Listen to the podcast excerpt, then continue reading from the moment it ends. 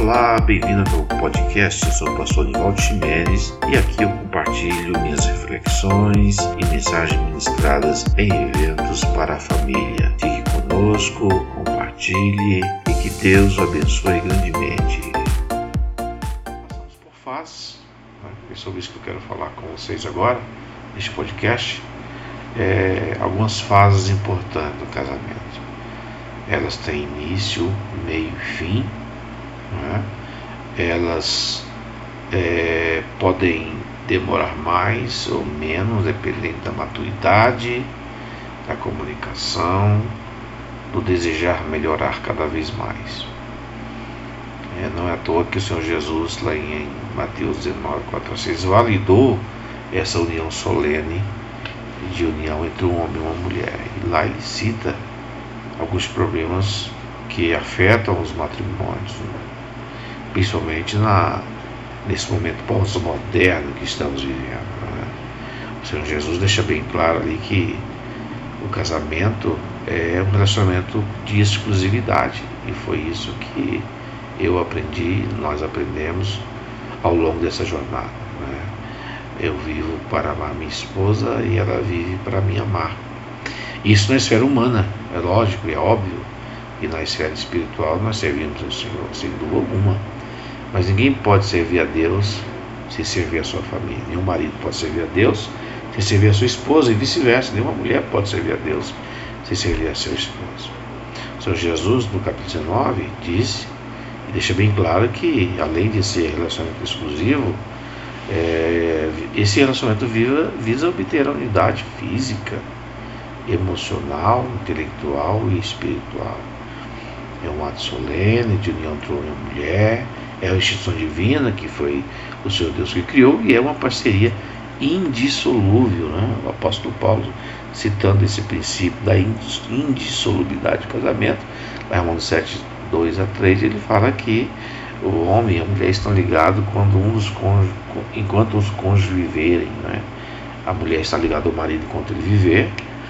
Isso serve também para o homem e ele completa de forma que se enquanto o homem viver a mulher for de outro homem, isso as torna adúltera, né?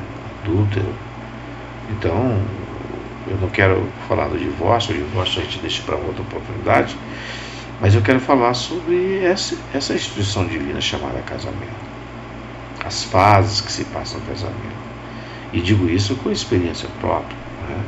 Não, vá você pensando que não passei e nós passamos por essas fases. Mas quais são as fases do casamento? A primeira fase do casamento que eu quero, que eu quero compartilhar com vocês é quando o romantismo está à flor da pele, chamamos essa fase fase do encantamento. A admiração é muito grande, o máximo, a sensação dos recém-casados é uma delícia. É, viajam juntos e, e, comem juntos e colocam é, o alimento na boca do outro, enfim, é uma fase que tudo é lindo e maravilhoso. Alguns chamam essa fase fase da lua de mel. Né? Mas com o passar do tempo do casamento, e aí não vai nem um ano, né? vem a fase das revelações ou do conhecimento. Com o passar do tempo, vai se descobrindo virtudes e defeitos que os cônjuges têm. Nós chamamos isso de herança familiar, né? onde o, o homem e a mulher é, ao redor dos seus familiares vão absorvendo na infância e na adolescência comportamentos, hábitos né, bons e hábitos ruins. E, e na fase do, do, encantamento isso, isso não, não é tão visível, né? na fase do namoro, do noivado, muitos conseguem esconder. Mas depois do casamento, quando a familiaridade vem, né, com o passar do tempo, vai descobrindo as virtudes defeitos, os gostos do feijão, do arroz, do tempero, preferências de cores, até visões políticas e temperamentos, né? as aptidões, a forma de agir e reagir mediante as, as, as forças externas e internas que, que trazem dificuldades no casamento. Logo então, o casal costuma entrar numa outra fase. Né? Qual é a fase?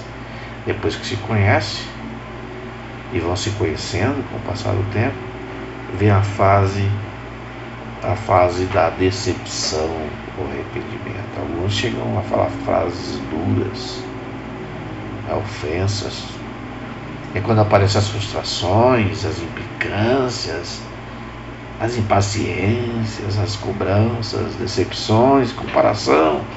É porque você não faz o feijão como minha mãe. É quando você é, é assim, assado. E às vezes se joga estereótipos na pessoa.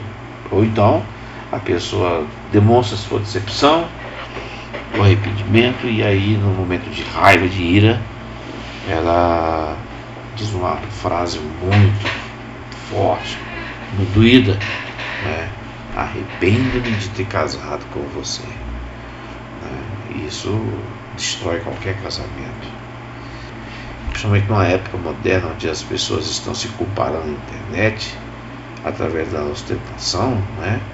buscando likes, curtidas, é, essa, às vezes esse, esse, sentimento traspassa o casamento. Então os, os, os casais costumam né, a ficar comparando, às vezes interiormente, em pensamento, ou até verbalmente, e isso traz muita dor, deixa cicatrizes profundas.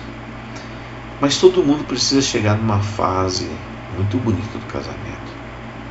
É a chamada fase da aceitação e da maturidade.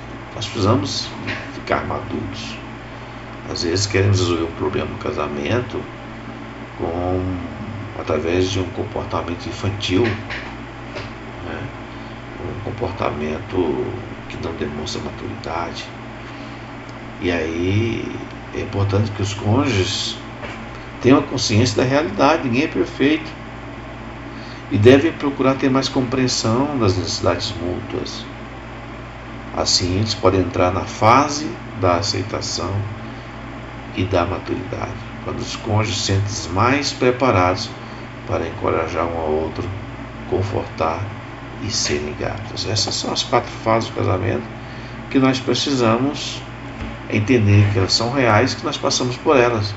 Agora, procure não ficar, principalmente nas fases da revelação do conhecimento e da decepção, muito tempo nelas. Né? Procure a fase da aceitação, fase da maturidade. Isso requer aprendizagem.